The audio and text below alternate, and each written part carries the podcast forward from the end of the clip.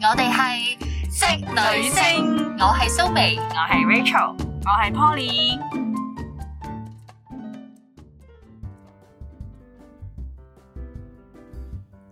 好啦，今集我哋會講旅行必做嘅十件事。咁我知道咧，聽眾們咧都好耐冇去過旅行啦。唔知道大家仲記唔記得去旅行要做啲咩咧？要帶啲咩咧？嗱，今日咧我哋就會講去旅行前啦，去旅行當中必做嘅十件事。好啦，咁第一樣嘢咧，我諗到咧就係要列一張清單，就係、必帶嘅物資清單好啦。諷刺啊，都冇得去旅 行。係咯，其實我唔好點解要做呢一集咧？因為我哋要喚醒大家嘅記憶。唔係啊，你喚醒嚟做乜啫？你鬼知疫情幾時？會唔會令聽眾反感㗎呢集？其實咧係唔唔好話會聽㗎。眾反反感，其實我本人都已有啲反感，你明唔明嗱啊？，其實係咁樣嘅，大家聽我講，就係、因為你太耐冇去過旅行，所以而家咧要喚醒大家嘅記憶。因為咧，其實咧我知道大家都好想去旅行，但係其實咧而家我哋個個都差唔多，每個人都打咗疫苗啦，嗯又或者有啲仲諗緊打唔打好啦。咁其實咧。睇個疫情咧，應該係下年度咧就會開始放緩啦，即係可能會經濟有少少復甦嘅跡象啦。咁所以咧，而家諗定咧，其實係一件好事嚟前嘅。準備定去冇錯啦，執定啲嘢。我寫定個清單咁樣啦。嗱，第一件事就係必帶物資嘅清單啦。咁咧，其實例如有啲咩咧，我通常都會寫，譬如一啲個人嘅衫褲鞋襪啊，或者藥物啊，因為有啲人咧都可能有啲誒、呃即係高血壓或者係一啲誒、呃譬如平時食開嘅身隨身必備嘅藥物咁樣哦我啦。通常都係帶腸胃藥啦嗯、傷風感冒啦、止痛退燒藥呢幾樣就係居家旅行必備啊。仲有膠布，同埋我自己係過敏底咧，你去旅行你好難避免食啲海鮮啊、生冷嘢咧。我建議大家真係帶啲過敏藥，帶幾粒唔使帶好多嘅，帶幾粒旁身嗯咁就會好啲。因為我真係試過咧，我通常次次都係跟團去嘅。嗯咁咁啱嗰次我哋係去越南定唔知去咩，總之食嗰啲虎頭蝦咧，啊即哦，係係啊半隻，半手生臂，熟咁樣。唔係生生生熟嘅熟嘅熟嘅嘅，sorry，熟嘅煮咗熟嘅，但係好似半隻手臂咁長嘅嗰嗯啲虎頭蝦咧，結果同團嘅人咧真係有人食咗之後咧紅啊痕啊。嗯，咁又唔係話好嚴重啊，咁好彩我真係隨身都會帶定嗰啲黃色細細粒嗰啲過敏就藥無啦，哦謂為咗兩粒啊藥就睇醫生咁樣。同埋你去到當地麻煩你又唔識睇醫生，你又麻煩係啦啊。冇錯，咁第二點咧，我諗到嘅就係要換錢啦。哇，大家對啲換錢呢樣嘢應該都好耐都冇掂過啦，係誒嘛？，咦？我發覺去唔同地方咧，有啲地方係香港換咗錢先嘅， 係但係有啲咧，你係去到譬如我嗰次去韓國咧，因為有朋友知有邊啲咧係比較優惠啲嘅，就去到當地先換咯，會抵啲。係韓國係嘅，因為我之前都有朋友話韓國咧係要帶定啲港紙去到唔知邊個旅遊景點，跟住之後嗰間找換店嘅匯率係最低嘅咁係啦，樣通啦。常呢啲人做晒啲資料搜集，邊間最抵咁樣。係啦，咁我相信咧，大家去旅行之前咧，就一定要買機票啦、book 酒店啦，咁仲最緊要就係要買保險啦。哇，我覺得咧，旅行保險咧真係好重要嘅。分享下我之前嘅經歷啦。咁如果有聽過我以前嗰一集嘅旅行當中分享過咧，其實我喺雪日崩啊本，嘛，喺日本唔係唔係雪崩， 你雪崩啫，我係日本滯留喺機場，我係打風係啊，我我係我颱風，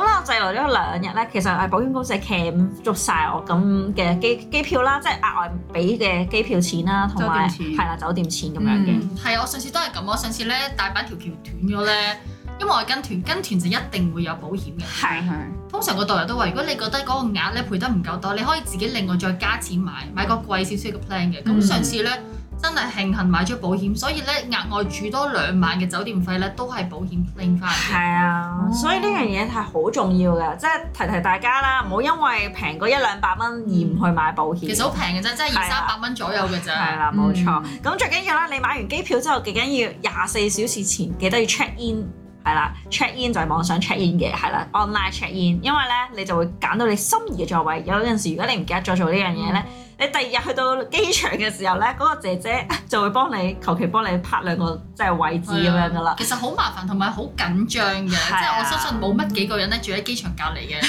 我哋一定預早幾個鐘先係會。 住東涌。係啊，我真嗯係去旅行嘅次數唔算太多，由細到大，但係嗯都有試過係有朋友係冇帶 passport 嘅，係真係要翻轉頭去攞嘅。啊嗯，所以其實好麻煩。如果你預先前一晚喺個 app 度，係啊，你 check in 咗先嘅，你會記咁得帶個假 p a s 係啦，你一定要記得帶個 s 因 passport 為你啊先要嘅。對翻冇錯你記唔記得護照號碼誒？你有冇嗯聽過大 S 有一次分享咧，話去個助理咧，即係啲明星好多都有助理㗎嘛。係啊係啊，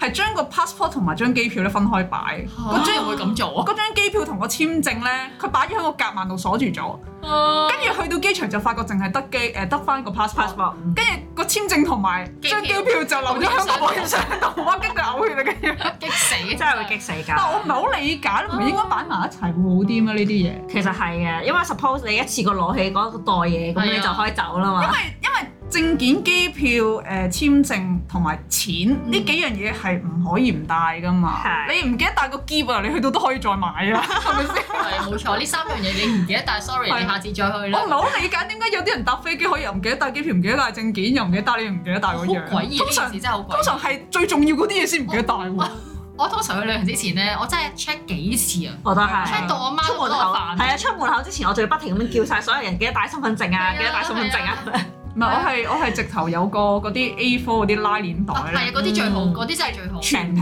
全家嘅證件同埋機票係擺晒一個袋入邊。嗯，擺晒一個月袋啊，咁擺幾個會唔會保險啲？即係頭先你問嗰個問題，passport、機票同埋簽證分開擺，其實都好貴嘅。嗯但係如果全家人嘅所有 passport 都由一個人保管咧，呢、個我有啲保留嘅。我係啦就同我阿媽係分開我嘅。都係，係因為因為通佢常因為去機場之前咧，反嗯放埋一齊，到時 check in 一次我過就但方但係便如果去到啲。當地咧，都係大家去到當地就分返分開啦係啊萬一是但一個俾人偷銀包咁，都你得兩個都可以走。因為你去機場咧，大家都係一齊 check in 㗎嘛，係係咁你肯定起碼一定帶齊先啦。咁去到上咗機之後，大家分翻開，每人一個袋仔，嗯再袋翻開就好啲咯。冇錯啦，咁啊咧去到旅行當中啦，我哋又講下啦，譬如酒店嘅環境衞生程度咧，其實好多時候咧，你喺 online 係唔知嘅，嗯即係除非你去日本嘅地方嘅啫。如果唔係，其實日本有啲地方都污糟㗎。係啦，咁你就要諗清楚啦，因為咧，就算你睇點樣睇嗰啲顧客網評啊，人哋住完之後有且打咩，手嚟嘅嗰啲係啊，嗰 啲嗰啲其實都唔係好好咩嘅咋。咁你去到咧第一時間就 check 衞生程度啦，因為我試過咧去法國同埋瑞士啦，咁法國咧我去過嘅時候，嗰間酒店咧其實唔係好高星嘅啫，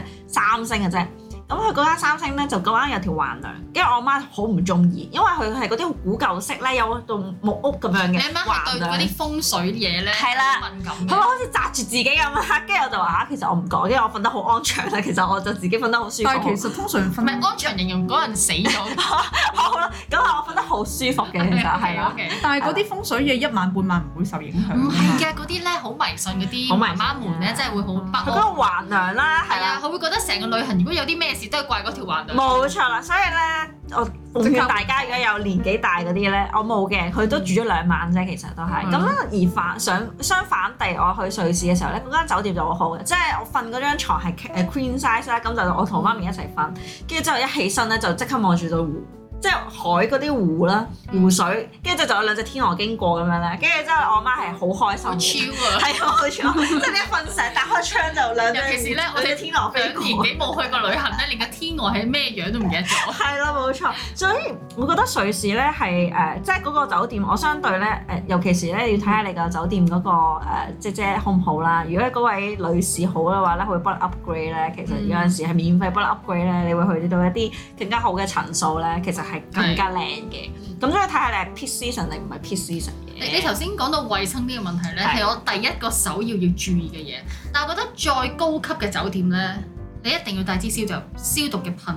嗯消毒噴霧，即係好多人咧，而家咧真係好怪。我而家睇好多真人實測嘅酒店片咧，係而家大班人 vacation 嗯係係啊，你諗下香港都係咁，係。嗰啲 YouTuber 直頭係鞋都唔除啊，直接踩落浴缸度，哇好正啊，有浴 缸啊，跟住心諗頂，你咁樣踩完之後，我就算消毒點樣消毒我都浸唔到浴啦，係嘛？即係係你已經有個印象，其實呢原來好多人都會咁做啊。我真係建議大家去旅行咧，唔好用佢個浴缸。係真係嗯唔因為我有個 auntie 咧，佢係真係喺浸浴期間咧出疹。感染咗梅毒嘅，哦，哦，係啊，因係啊，好恐怖恐怖啊㗎，為你唔知上一手用嗰個人有冇傳染病啊，同埋嗰啲毛巾咧。係啊，唔佢好酒用佢店啲好毛多浴巾，巾嘅，係誒點講好咧？如果我私密處咧，我一定唔會用佢嗰啲毛巾嘅，我自己帶條細啲嘅毛巾去係抹。啊，或者係嗰啲壓縮嘅毛巾冇仔咁錯，啊樣。你話抹手臂、抹腳嗰啲就算啦，嗯但係你抹私密處咧，建議大家真係真係，仲要試講三次，真係唔好用酒店嘅毛巾。嗯我話知佢六星級、七星級都好尤其是女士嘅身體構造咧係好容易感染係啊到細菌，嗯所以冇錯真係唔好用酒店嘅浴浴缸。缸。嗯係啊，即係你做 SPA 咧，其實都有風險係嘅。啊，係啊嗰啲按摩池你覺得好似好舒服啊，咁你樣覺得嗰啲姐姐真係會每次用完之後放咗水，跟住會揾個刷或者消毒幫你搽搽簡幫你擦擦擦，唔會唔會咯，係大嗰善啲沖下大善心嘅人。人都唔會咁樣做。係啊，同埋有個誒、呃外國嘅真人 show 咧，係即係走去測試啲誒、呃、六星級嗰啲酒店咧。哦我有我有睇過有睇過，跟住用嗰啲咧誒可以黑隱黑形媽媽劑係隱形劑見到，隱形質佢張響張誒牀單同埋個誒、呃被單嗰度咧寫字寫咗啲字，嗯，跟住之後就走咗啦。但跟住揾第二個人 book 翻同一間酒店房，跟住入到去就熄燈，跟住用嗰啲熒光燈咧照一射咧，跟住發覺嗰啲被單同埋床單咧係依然仲係有嗰啲字喺度，但係講緊咧嗯嗰個酒店係六星級嘅，係佢啦。唔係 check 嗰啲三四星級。嗯跟住最好笑咧，佢就係即時 call 個酒店最高級嗰個經理嚟，佢話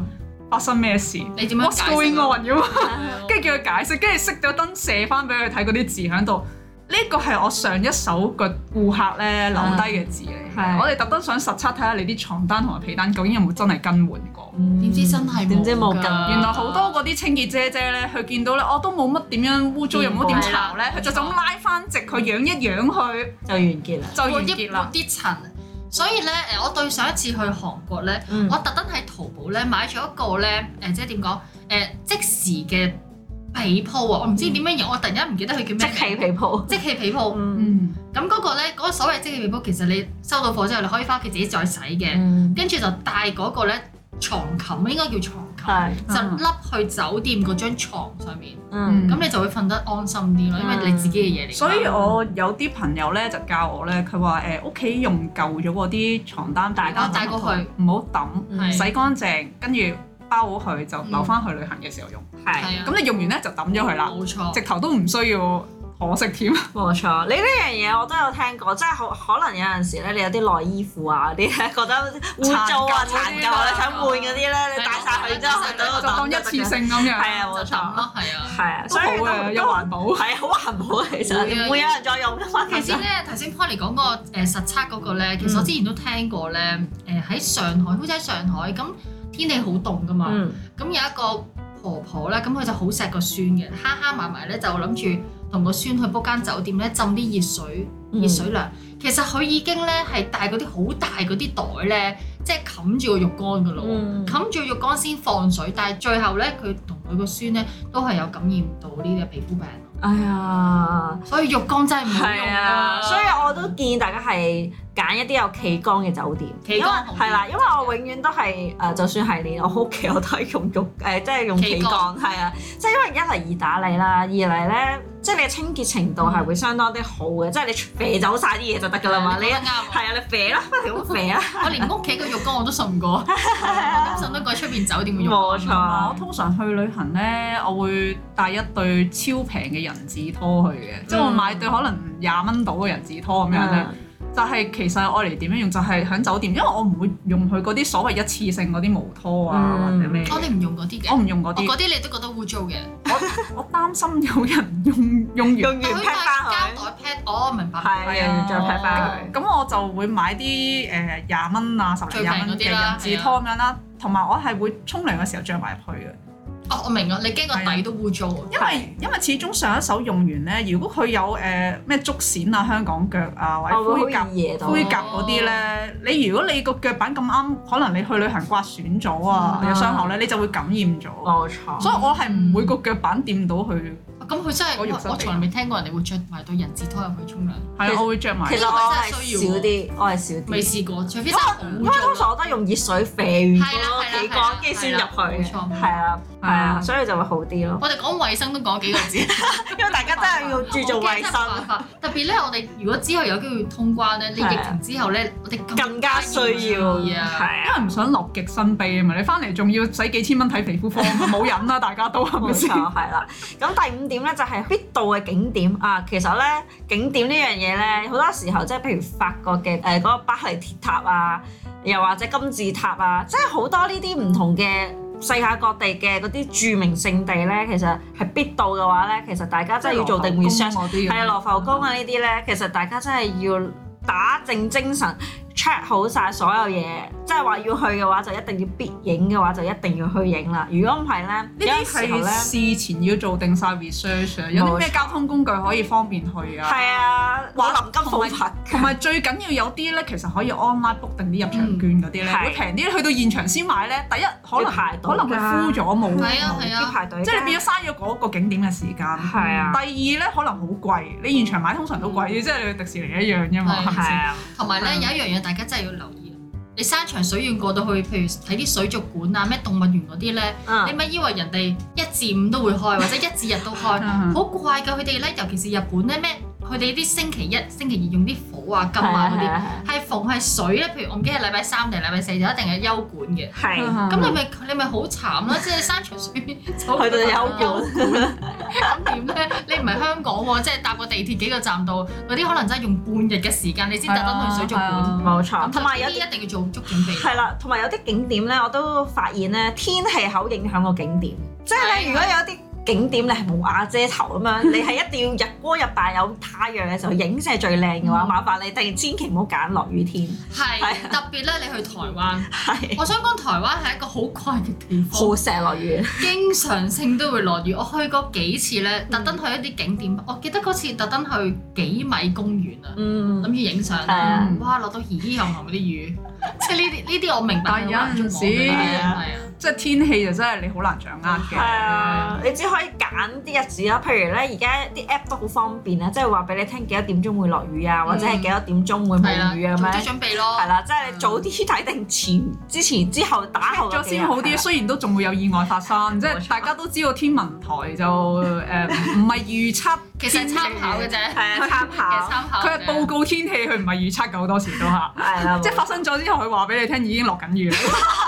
冇錯，咁同埋誒有一樣嘢我都想講，譬如好似我哋誒呃即係好多地方都發生呢啲情況，譬如你去啲咩迪士尼啊，嗯或者一啲機動遊戲嘅樂樂園啊咁樣咧，嗯好似香港咁，香港近排開咗水上樂園啦、嗯海洋公園。其實咧，佢有一種票咧係貴啲，可能貴一倍咁樣，嗯，但係佢係唔需要輪候時間，佢有條特別通告俾你嘅。我特別嘅嗰啲票咯，係啦，可能貴一倍嘅喎，係，但係佢每日有個 quota，可能一日得二百個 quota 嘅啫。嗯嗯，但係如果你事前買定咗咧，你可以玩得好痛快。你係啊你諗下，你你搭飛機去到一個地方，譬如去到東京迪士尼樂園，咁你玩一個機動遊戲要排粒幾兩粒鐘，嗯，你可能一日就玩到兩三樣。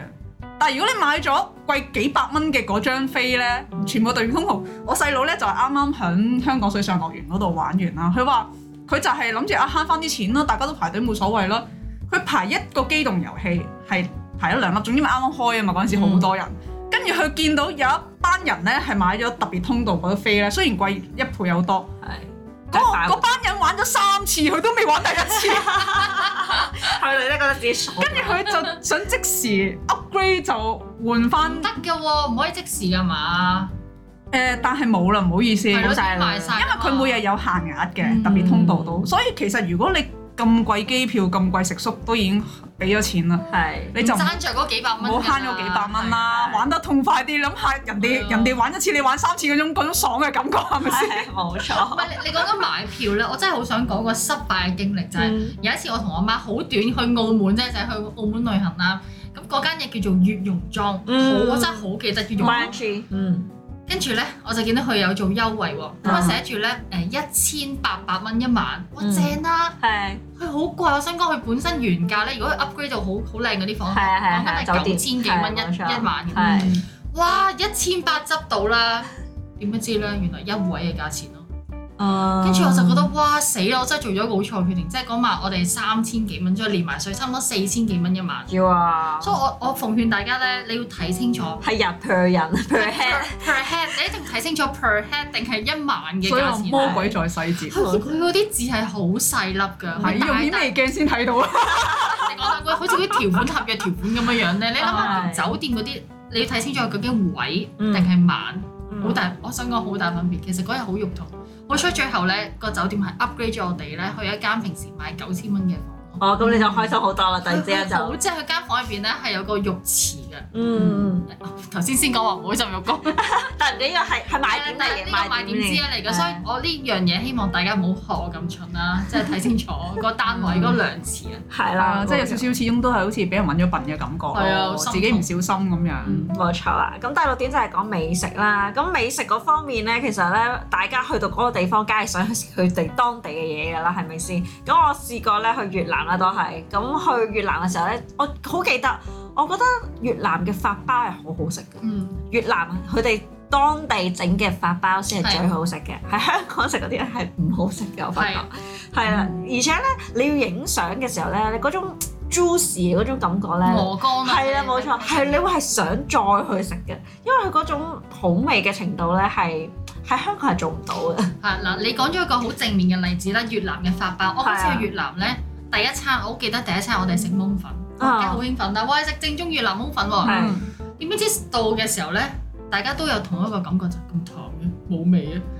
你就發覺原來香港嘅粵式餐廳咧，為咗迎合香港人嘅 fusion 口咗味啦咧。已經其實佢特登加多咗好多嘅調味啊嘅。我想講真正嘅越南湯姆係粉冇乜味。係唔係好似我唔係佢唔係難食，但係係你唔好會清哦淡，非常之清。淡。所以係其實我諗除咗越南之外，其實好多國家嘅地方都係，哦係因為香港人我哋實在太幸福，嗯你嗯世界各地所有嘅美食你都係喺香港食到。係但我想講唔代表佢正宗佢。嗯全部都 tune 到啱晒你香港人係嘅啊，口佢味完全迎合你嘅口味，所以你一定會覺得點解怪怪地唔好食係嘅。啊，所以有一個心理準備即咯冇錯。係等於肯德基咁樣，本身唔係咁嘅味嘅。你係知唔知係我哋香港咧影響咗佢個配方？我哋食到佢咁樣樣，係食到佢而家咁嘅味道係啊，咁佢重口味。佢係啊原身咧係炸咗之後點醬，咁但啊，係變咗啲肉咪冇冇味咯。嗯我哋中國人或者華人傳統係醃肉啊嘛，醃醃好咗先炸噶嘛，係咁今係日啊你個雞就唔需要再點就已經有味啦係啊嘛，同埋好食好多啊嘛，係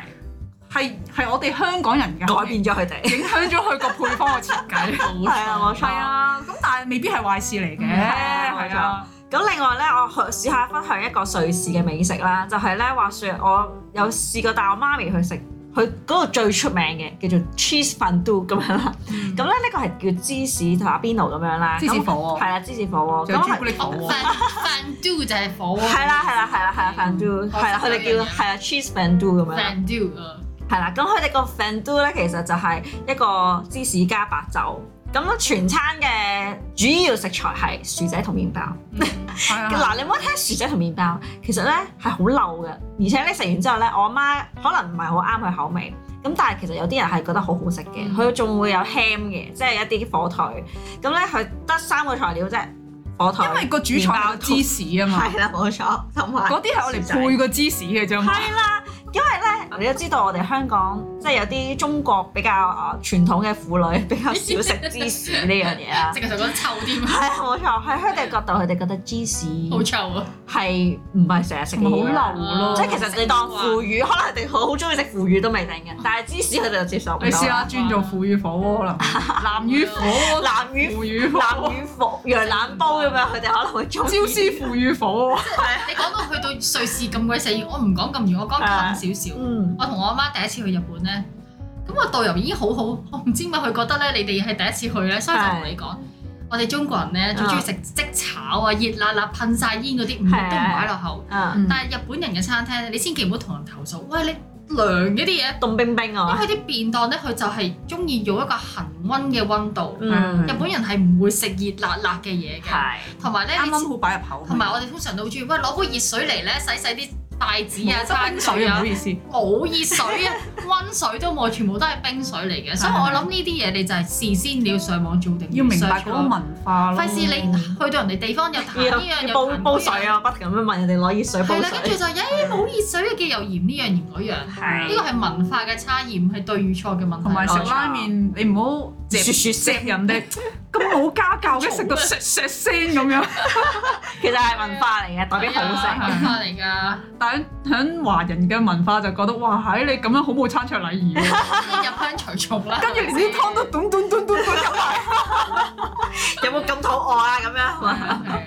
係啦。咁另外咧就係必影嘅相啦，話說咧有好多人中意影美食照啦。我去試過去四川啦，近近地啦。四川咧咪有啲九宮格嘅嗰啲火鍋火鍋嘅，嘅其實香港唔會有機會食到嗰啲有啦。嘅有有有有啦，係啦，海麥撈啦，係啊。係啊，咁但係咧，其實嗰個九宮格咧，其實喺當地四川咧係真係好好食嘅，即係嗰個九宮格嗯咧，佢入邊嗰啲材料啊、味道咧，其實都係一絕嘅。咁當然中意食辣嘅你就一定要做足準 佢備，淨係啲食材都新鮮九十萬倍啦。係冇你諗錯。下香港又要個個個關啊，落到嚟啊，雪完啊，攰晒啦再，其實再解凍啊，啦，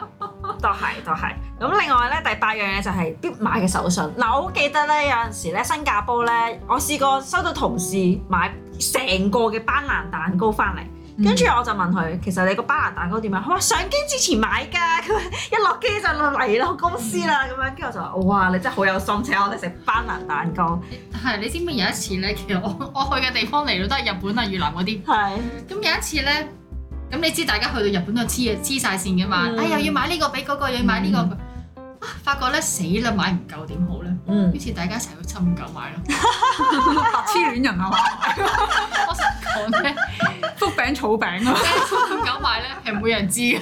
係因為啊。差唔夠啲嘢，但係以前以前就一定知，因為以前香港冇得賣係啊，啊嘛。而後家一期田嗰啲已經係有得後買期㗎根啦本。上九十個 percent 嘅日本手信香港都有得賣。就等於你而家買誒澳門嘅手信，你有冇嘢有揾唔有到㗎巨記有咀香園，你唔需 要喺喺澳門買。所以咧，你你去免税店，你臨走之前喺個機場度買已經搞掂㗎啦，係啦唔使，搞冇咁錯多嘢。係啊。咁嗯另外咧，第九樣嘢就係必見嘅朋友啦。哇，有啲人就相識滿天下啦，咁啱住到啲好朋友喺個當啊地嘅話。話，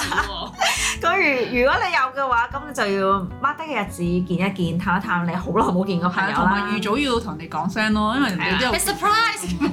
surprise 打死你啊！唔開門俾你你，估你係花輪同學啊？surprise 係係咪啊？熟你個頭真係。 因為係我都有好多朋友咧，好奇怪嘅，即係佢可能係誒佢老家喺外地嗯咧，又或者我喺香港識咗啲朋友，佢係遊客嚟嘅。嗯跟我試過有一次飲茶識咗個年輕小伙子廿幾歲啦嗯，佢嚟、自己一個人背包嚟香港旅行喎。咁咁啱咧，就我同我媽飲茶咧，佢就坐我對面，佢就想享受下香港嘅港式飲茶究竟係點啦，食蝦餃先嘛。咁、我同我媽就喺度同佢，因為佢係國語人，但係佢喺英國定居。嗯咁我同佢講國語，介紹嗰啲咩點心係好食啊，咁好啊介紹有咩景點香港點點，係啊傾得好開心啦，跟住大家交換咗 WhatsApp 咁樣啦，跟住咧佢就話：喂，你下次嚟英國咧，揾你啊揾我，我住 Manchester 啊係啊咋咁樣樣。係啊，跟住我話我唔知道有生之年會，英國啊都係咁樣。你下 Manchester 次嚟邊度邊度玩嚟揾我啊？唔係揾到你死嗰日都未揾過。啊但你知英國咁大，你係啊啊，去旅行可能第一時間去倫敦，你仲要去 Manchester？係咯，你未必去，未未必除去非你好中意足球啦嚇，咁你或者會去 Manchester 係啊，嘅。咁可能即係你就算去到英國，你都未必會揾個朋係哦冇錯友，所以你預早就要真係，如果你諗住哦，我想去英國，今次有機會見到阿邊個喎，面係啊咁啊預早 WhatsApp 佢，喂，你會唔會喺嗰度啊？或者大家揾一個地方，大家中間相遇咯。你唔一定要 Manchester 嘅，可能你去倫敦旅行，佢嚟倫敦揾嗯你都得嘅啫。可能咁啱去放假咧咁樣，明白。咁啊呢啲有少少準備會好啲，唔係真係去到 surprise。我試過咧，唔係唔係朋友，係我表哥。係咁佢喺上海公嗯幹嚟香港，佢真係佢真係嗰一日先同我哋講，哇奶你生格啊咁，啊就係 surprise 咯即，係我要招待你，我咩都冇準備喎，大佬啊，我又要翻工又未請假咁樣樣。係即係啊，嗰時我仲讀緊書，但我講緊我阿媽阿爸嗰啲即咧係，佢哋越突然之間好太突然啦，唔你知啦你俾人哋有心理準係備㗎咯。國內啲親友咧，尤係好其是中意玩即啊興㗎尤尤其是親戚咧，好好笑㗎係。啊佢當咗你屋企咧係即時嘅酒店咁冇樣錯，咧即係我知道 anytime 我 check 咧 in anytime check on 咁樣就咧。係你酒店你都要冇房啦，大佬啊！佢哋唔明白，其實我哋香港地方淺窄係咧，啊，嗱真係其我實哋自唔係己有都冇地方瞓，瞓緊地下㗎 啦。我又唔係住外國，幾廿間係啊咁係啊樣但俾你揀一間房咩？即係真係嘅。奉勸啊啦，如果外國嘅朋友你想嚟香港投靠你香港朋友咧，我唔該你提前一個月同佢講，係啊，佢佢會幫你 book 酒店嘅，佢要幫你咧諗交通嘅冇問題。錯。同埋真係其實大部分香港人嗯咧住幾百尺屋仔咧，真係容嗯納唔到㗎啊其實真係唔太歡迎親友嚟屋企住係係㗎。嗯嗯係。係啊，真係唔係好方便。一嚟你嚟到，我有壓力，我要執好間屋俾你。嗯，你如果你係長輩親戚，我寧願我俾錢你住酒店好過啦。啊係係啊真係真係好大壓力㗎，其實唔係係好似你想象中，哎我其實過嚟打地鋪得㗎，瞓梳化冇問題㗎，唔係即係你好唔好意思叫你個客係咯打地鋪，我哋又唔心入邊話係啊，舒服同埋你三不五時你屋企未必有人，你知香港啲個個都要翻工。係啊，你特登請假招呼你噶嘛？係啊，咁同樣你啦，係啦你。一場嚟到，我連茶都唔同你飲一餐，又好似好過分咁 樣。但係你匆匆的來，匆匆的走咯，冇理由喺度請假噶嘛，係咪先？所以所以調翻轉，就算外國啲樓好大，咁人哋都要翻工啊㗎，所以就千祈唔好再玩啲咩 surprise 啦。冇錯啦，咁最後一點咧就係心靈嘅安慰啦。有陣時咧，我知道有啲人咧好中意寫 postcard，即係寄翻俾自己，係啊，我都即中係意去即係去到當地咧就喺度寫寫寫，我我都都中意好想做呢樣嘢。即係啊即係我覺得係個心靈嘅安慰，同係埋啊我覺得呢個係一個 check point 啊，嗯即係我覺得啊完成咗一件事啦，咁寄翻一個好有紀念嘅，嗯即係尤其是佢啲 stamp 啊，係啊即係嗰啲郵票好靚啦，跟住佢嗰啲吸引又好靚啦，你就會覺得啊好靚啊咁樣，所有嘢都好美好唔，係，如果你哋嚟我屋企咧，發覺我雪櫃咧有好多唔同地方嘅磁石嘅，係咁寄 postcard 我都會嘅。我覺得去係，到磁石我阿媽好中意。係啊，我覺得咧我媽呢個就好似代表我去過嗰個地方做襟章啦啊，係啊，係啊冇錯，冇錯金章咁嘅物體啦，咁啊，啊就證明啦，我我今生咧係去嗰啲地方咁樣。冇錯啦，嗯即係有啲嘢做作為留念有個咧，其紀實念品咁樣。係啦。咁旅行必做嘅十件事咧，可能有好多事咧都未列晒出嚟啦，俾大家一一咁樣去講。咁但係係時候準備疫情過後再度出發啦。咁你又準備好未呢？好啦，我哋下集再見啦，拜拜拜